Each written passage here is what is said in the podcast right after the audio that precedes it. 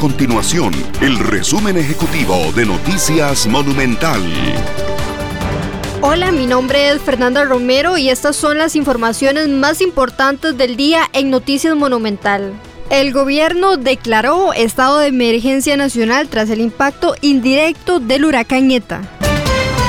Y en otras informaciones, el Ministerio de Salud registró 11 fallecimientos por COVID-19 en las últimas 24 horas para un total ya de 1.502 en lo que va de la pandemia. Por el momento, 492 personas permanecen hospitalizadas por COVID-19.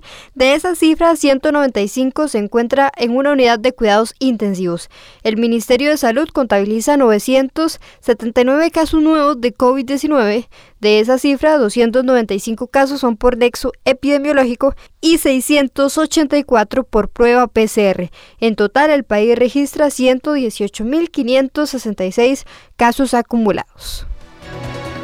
Estas y otras informaciones usted las puede encontrar en nuestro sitio web www.monumental.co.cr. Nuestro compromiso es mantener a Costa Rica informada. Esto fue el resumen ejecutivo de Noticias Monumental.